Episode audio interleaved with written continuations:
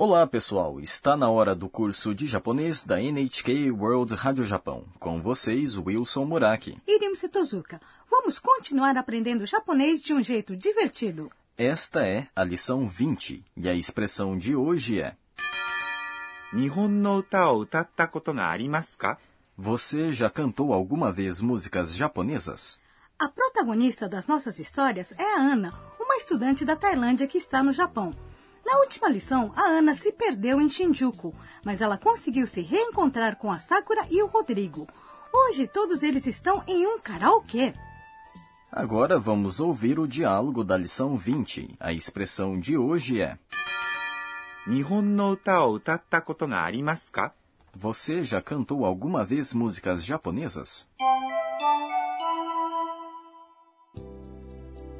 Anna-san 日本の歌を歌ったことがありますかはい、あります。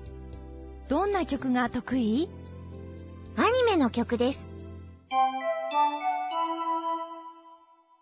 Agora vamos estudar o diálogo. O Rodrigo perguntou para Ana. アンナさんは日本の歌を歌ったことがありますか Ana, você já cantou alguma vez músicas japonesas? アンナさん O Rodrigo está falando com a Ana. Wa é a partícula que indica o tópico. Nihon significa Japão. No é uma partícula que conecta dois substantivos. Uta significa música ou canção. O é uma partícula que indica o objeto de uma ação. Utatta é a forma ta do verbo utaimasu cantar, colocando-se koto, depois de um verbo na forma do dicionário ou na forma tá, transforma-se o verbo em substantivo. Além disso, como no caso da expressão utatakoto, acrescentando-se koto a verbos na forma tá, pode-se falar de coisas que já foram feitas no passado, ou seja, experiências. Neste caso, utatta koto significa a experiência de ter cantado alguma vez músicas japonesas. Na é a partícula que indica o sujeito. Arimasu ka? Neste caso, significa você tem a experiência de ter feito algo antes e consiste de arimas ter, um verbo que indica posse, e a partícula ka, que transforma uma sentença em pergunta. Na lição 7, aprendemos que arimas significa algo existe. Na lição 9, aprendemos que esse mesmo verbo também significa um evento é, será realizado. Agora acabamos de aprender que arimas também pode significar ter algo, como experiências. Muito bem. Além de experiências, geralmente usamos arimas quando falamos de algo que temos que é abstrato, como tempo e oportunidades. Agora vamos praticar a expressão de hoje. Você já cantou alguma vez músicas japonesas? Para pronunciar utata koto, faça uma pausa depois de uta. A frase deve ser falada com uma entonação ascendente no final. Nihon no uta ga ka? E a Ana responde: Hai, arimasu. Sim, já. Hai significa sim. Neste caso, あります。 literalmente significa tenho a experiência, ou seja, já cantei alguma vez. E como eu poderia responder caso eu nunca tivesse cantado músicas japonesas? Nesse caso, いいえ、ありません。 não, nunca, ou não, não tenho a experiência. Depois disso, a Sakura pergunta: どんな曲が得意 Que tipo de música você canta bem? Donna significa que tipo de. Kyoku é música ou canção. Ga é a partícula que indica o sujeito. Tokui significa fazer algo bem ou ser bom em algo. Essa palavra é um adjetivo. Na gravação, a palavra tokui foi pronunciada com uma entonação ascendente. Portanto, isso é uma pergunta, não? Sim. Depois de tokui, desu uma expressão polida usada ao fim de frases foi omitida. Tokui é um adjetivo que termina com a sílaba i. Mas, como já aprendemos, esse não é um adjetivo do tipo i. mas sim do tipo na. Portanto, para dizer músicas que eu canto bem, devo colocar na depois de tokui. Ou seja, tokui na kyoku. É isso mesmo? Muito bem, Irimusi o oposto dessa palavra, ou seja, não fazer algo bem ou não ser bom em algo. É. Ningate. Também é um adjetivo do tipo na. Agora vamos voltar ao diálogo e a Ana responde. Anime no kyoku. Músicas de animes.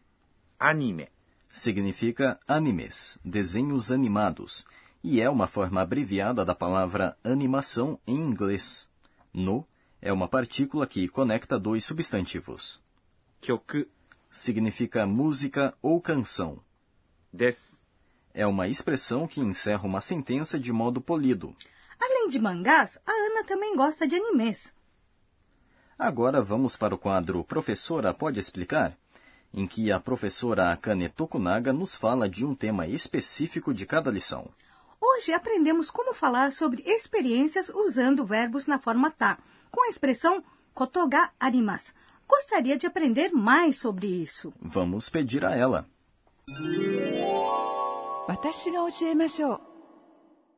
E a professora diz: verbos na forma tá indicam ações no passado, como no pretérito perfeito.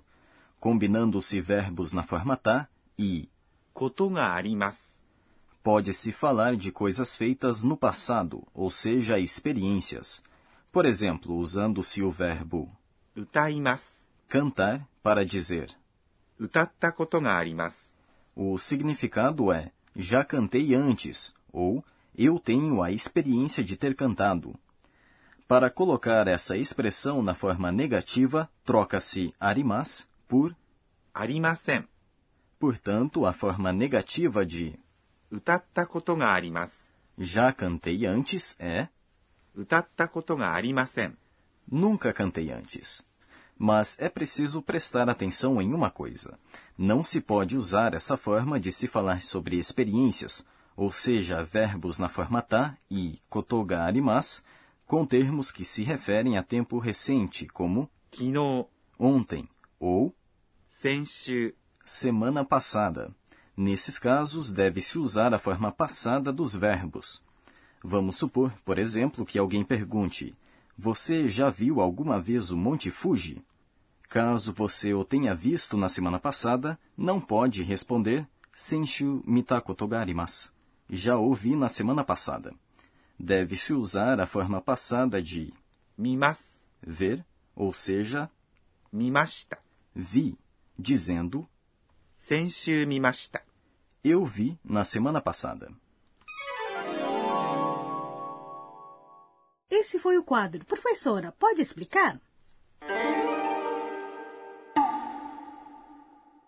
Agora vamos para o quadro Onomatopeia do Dia, em que aprendemos palavras e expressões japonesas que representam sons, ruídos e comportamentos.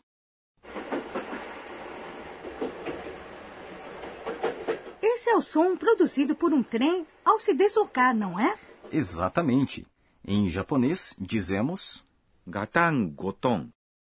A próxima também é uma expressão relacionada a trens. Esse é o som de alerta em um cruzamento. Em japonês, esse som é descrito assim: kan kan kan. Esse foi o quadro Onomatopeia do Dia.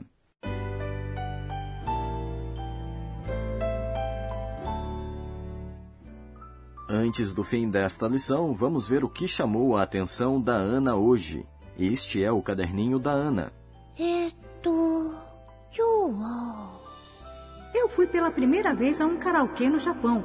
Ouvi dizer que algumas pessoas vão ao karaokê sozinhas só para praticar. Fiquei surpresa. Este é o fim da lição 20. A expressão de hoje foi: 日本の歌を歌ったことがありますか você já cantou alguma vez músicas japonesas? Na próxima lição, vamos ver como a Ana e os seus amigos estão se saindo no karaokê. Até a próxima!